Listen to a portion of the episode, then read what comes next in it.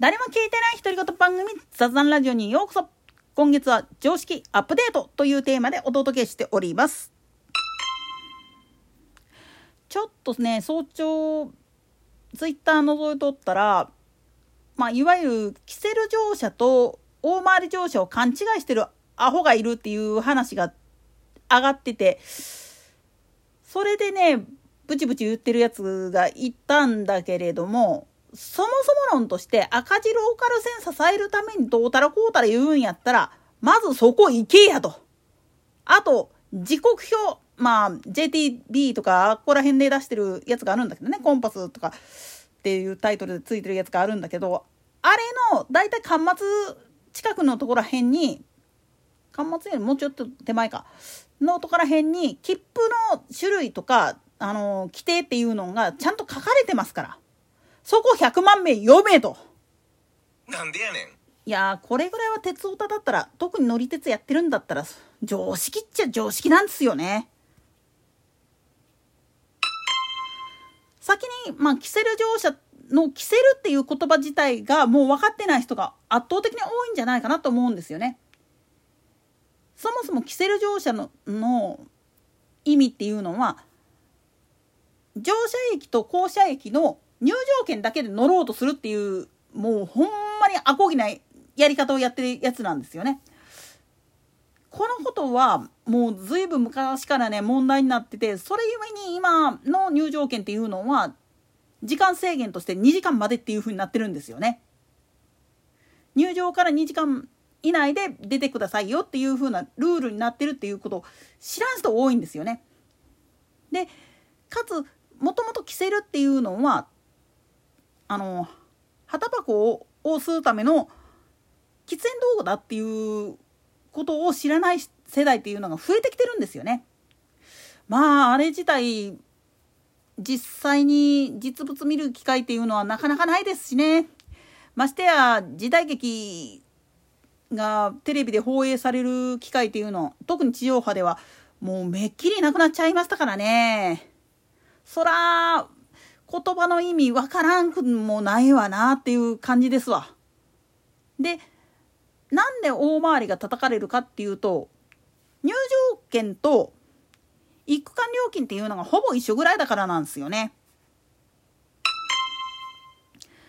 ただし大回り乗車っていうのはあくまでも都市圏大金庫っていう範囲内のやつなんです。だから首都圏近郊とか京阪神近郊とかっていうふうに指定があるはずなんですよね。でこれは始発から終電までっていう決まり事があってその間でまあ言ってみると乗車する分において最短距離の値段で行けるっていうだけの話なんです。なんでやねん。これは路線を間違えていわゆるご乗車をやって引き返すことをさせないためっていうよりも引き返さなくても迂回ルート迂回乗車っていう形を取ることによって目的地まで行けますよっていうルールがあってでそれで料金取られるかって言ったらあくまでも誤ってあの別の路線に乗っちゃって変なところに来ているからそれをまあ元の位置に戻すために乗るわけやから別段料金は最短距離でいいですよっていうルールになってるわけなんです。これを悪用とかって言ったらちょっと待てやっていう話です。そんなこと言い始めるとぶっちゃけなんで言っちゃうと近鉄なんてやってられませんよ。なんでやねん。特にねあの近代生1年生になりたてのやつは方も間違えて本当やったら大阪に戻りたかったのになぜか 奈良の方まで行っちゃったあーっていうケースってよくあるなんていうやつですわ。これに関してもちゃんとあの近鉄もあの路線図見たらお分かりかと思うけど水戸駅から乗って奈良方向に出たとしても大和八木駅経由して大和西大寺まで橿原線出てでそっから奈良線に乗っちゃえば一応難波まで戻れるわけなんですよね。でかつ逆にまあ言ってみると伊勢の方向に帰りたかったのにっていう人がうっかり奈良線の方に行っちゃった場合でも不正規で乗り換えてっていう風にしたら逆ルートをもできるわけなんですよ。つまりこういうことなんこういう風なことができるように設定されてるんです切符って。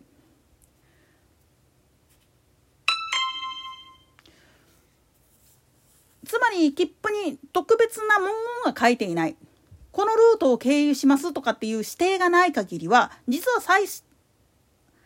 最短距離の料金計算で乗れるように実はなってるんです。これ実は新幹線もそうなんですよ。あの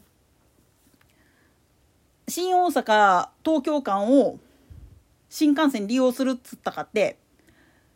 在来線の計算上では東海道線を使ってるふりなんだけれども北陸新幹線使ってサンダバー乗り継いでっていう方法で行くっていうことも実はできるんです。そういうルールになってるんですよね。近郊だけじゃなくて実はそういうルールもあるんだよっていうことを知らない人って結構いるんです。で北陸方向に回らなくても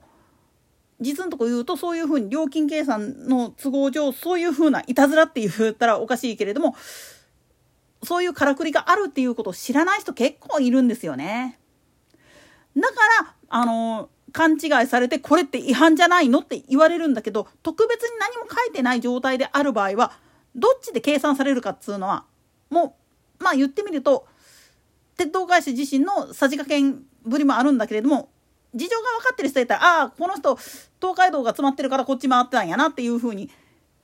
分かってくれるんですよ。鉄道マンやったら。ちゃんとルール分かってる人やったら。分かってない人がまあ止めるんですよ。よく18キッパーでね 問題になるんですよ。あの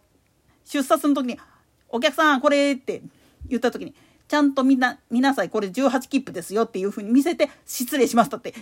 まああるから。なんでやねん。いっぺんあのおいらも学生時代の時にね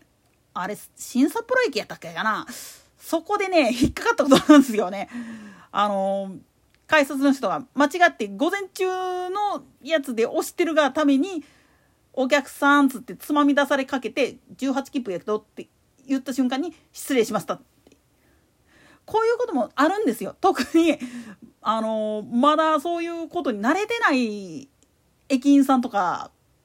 車掌さんとかにぶつかったりすると「待てや」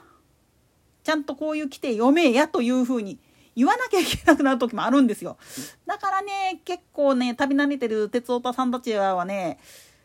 ポケット時刻表とかをねちゃんと持って歩いてるんですよ。まあ時刻表自体は重たいんだけどね今でこそペーパーレスな時代やねんからタブレットとかで出しゃいいのにって言うけどあれを持って何回も読んでるうちにこういうこともできるんじゃねっていうふうに考えることもできるわけなんですよね。あちなみに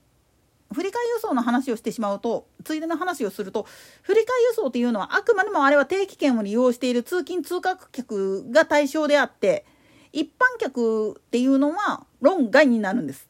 特に今 IC カード交通系 IC カードを利用する人多いと思うんだけれどもあれはフェアライトシステム2が導入された時に対象外っていう風にもう切られてますから。